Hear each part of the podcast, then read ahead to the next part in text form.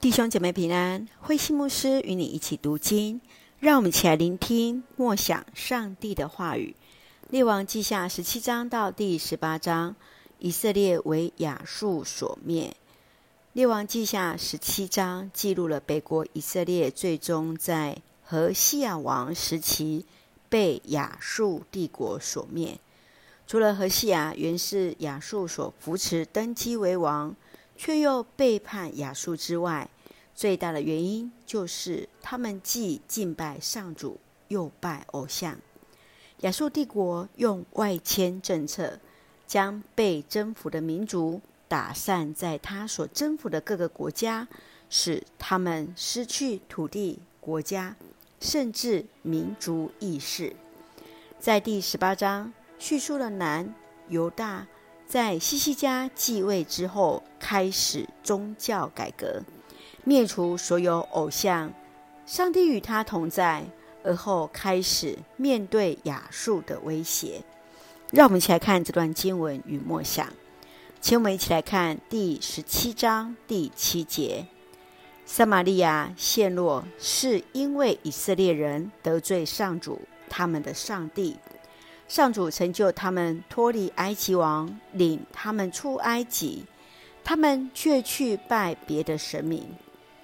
以色列王国是因为得罪上帝，包括足球坛、拜偶像、立神柱、造金牛、献自己子女烧祭给异教神明。上帝所爱的，他必管教；上帝必然用各样的方式，让子女的生命得以改变。当你所爱的人一再犯错，你会如何帮助他呢？继续，让我们来看第十八章第五节到第六节。西西家信靠上主以色列的上帝，犹大国在他以前或以后，没有一个王像他一样。他忠于上主，从来没有违背上主。他谨守上主给摩西所有的诫命。西西家二十五岁登基为王之后，效法大卫王为榜样，忠于上帝，就是做上主眼中看为对的事。你认为什么是上主眼中看为对的事？你自己在哪方面做的上主眼中看为正、看为对的事呢？愿主来帮助我们，就让我们用十八章第三节作为我们的金句。西西家效法他先祖大卫王的榜样，做了上主认为对的事。是的，愿主来恩待我们，让我们也来做上帝认为对的事。一起用这段经文作为我们的祷告。亲爱的天父上帝，感谢上帝与我们同行，保守我们一切平安。